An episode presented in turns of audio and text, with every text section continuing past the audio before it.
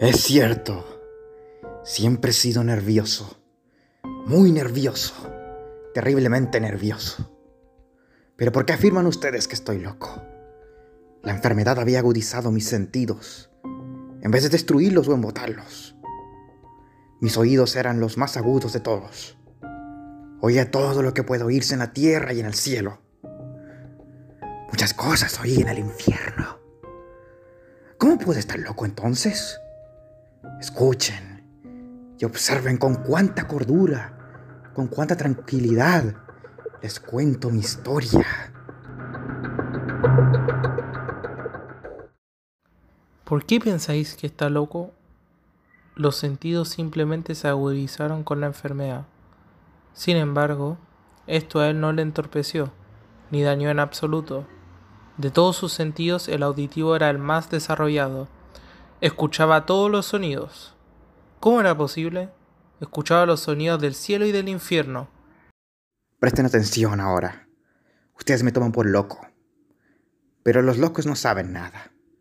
En cambio, si hubieran podido verme, si hubieran podido ver con qué habilidad procedí, con qué cuidado, con qué previsión, con qué disimulo me puse a la obra. Jamás fui más amable con el viejo que la semana antes de matarlo. Todas las noches, hacia las doce, ella giraba el picaporte de la puerta del viejo y la abría con mucha suavidad. Y entonces, cuando la abertura era lo bastante grande para pasar la cabeza, levantaba una linterna sorda, cerrada, completamente cerrada, de manera que no se viera ninguna luz y tras ella pasaba la cabeza.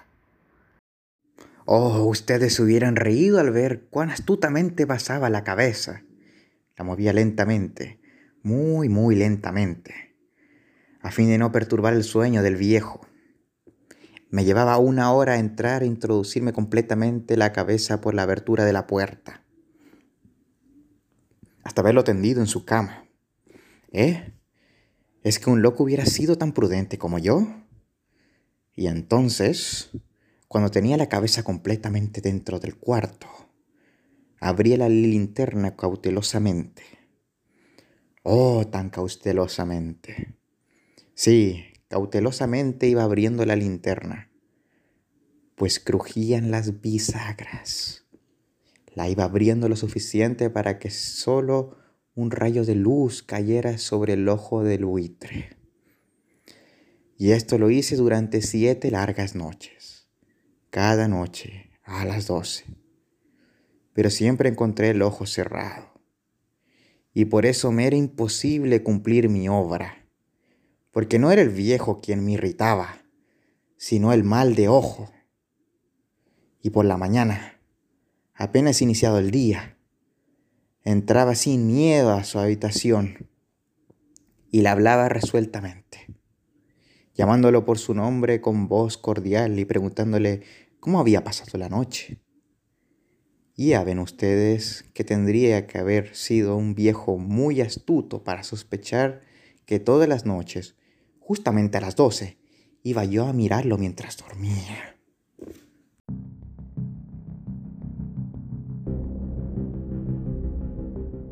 Había ya pasado su cabeza y se disponía a abrir la linterna cuando su pulgar rebaló en el cierre metálico y el viejo se enderezó en el lecho, gritando Pensar que estaba ahí, abriendo poco a poco la puerta, y que él ni siquiera soñaba con mis secretas intenciones o pensamientos.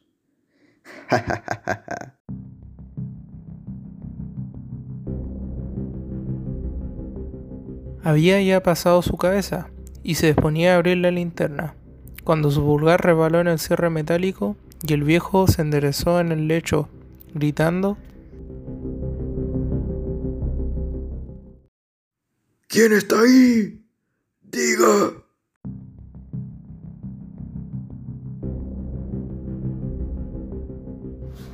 Él permaneció inmóvil, sin decir palabra. Durante una hora entera no movió un solo músculo, y en todo ese tiempo no oyó que volviera a tenderse en la cama. Seguía sentado, escuchando, tal como yo lo había hecho, noche tras noche, mientras escuchaba en la pared los taladros cuyo sonido anuncia la muerte. Después de haber esperado largo tiempo, con toda paciencia, sin oír que volviera a acostarse, resolvió abrir una pequeña, una pequeñísima ranura en la linterna.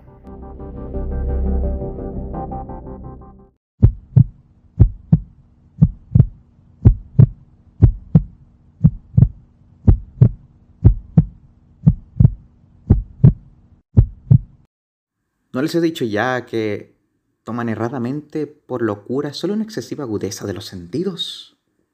En aquel momento llegó a mis oídos un resonar apagado y presuroso, como el que podría ser un reloj envuelto en algodón. Aquel sonido también me era familiar, el latir del corazón del viejo. Aumentó aún más mi furia, tal como el redoblar de un tambor estimula el coraje de un soldado. Es así que tomé un cuchillo y comencé a matarlo. Él levantó tres planchas del piso de la habitación y escondió los restos en el hueco. Volvió a colocar los tablones con tanta habilidad que ningún ojo humano, ni siquiera el suyo, hubiera podido advertir la menor diferencia. No había nada que lavar, ninguna mancha, ningún rastro de sangre. Él era demasiado precavido para eso. Todo está perfecto. No hay nada que temer. No pasa nada. Nadie se dará cuenta que maté al viejo. Después de haber ocultado el cuerpo, decidió ver por la ventana. Ahí observó a dos policías acercándose a su puerta, ocho horas después de haber matado al viejo. Muchas gracias. Venimos porque nos dicen que han escuchado anoche un ruido. ¿Sabe algo? Fui yo. Disculparán ustedes. Anoche tuve una horrible pesadilla. Oh, me imagino. Eso suele pasar. ¿Vive usted solo aquí? No, en realidad vivo con un viejo. Pero él se fue de viaje. ¿Nos permite pasar a revisar? Ya sabe, son gafes del oficio. Claro que sí. Ni más faltaba. No dejé un lugar sin revisar. Es muy bonita su casa. ¿Me dice que vive solo? Sí, vivo solo. Porque como dije, el viejo ya se fue. Llevó a los visitantes a recorrer la casa y los invitó a que revisaran bien. Finalmente acabó conduciéndolos a la habitación del muerto. Les mostró sus caudales intactos y como cada cosa se hallaba en su lugar. En el entusiasmo de sus confidencias trajo sillas a la habitación y pidió a los tres caballeros que descansaran ahí de su fatiga.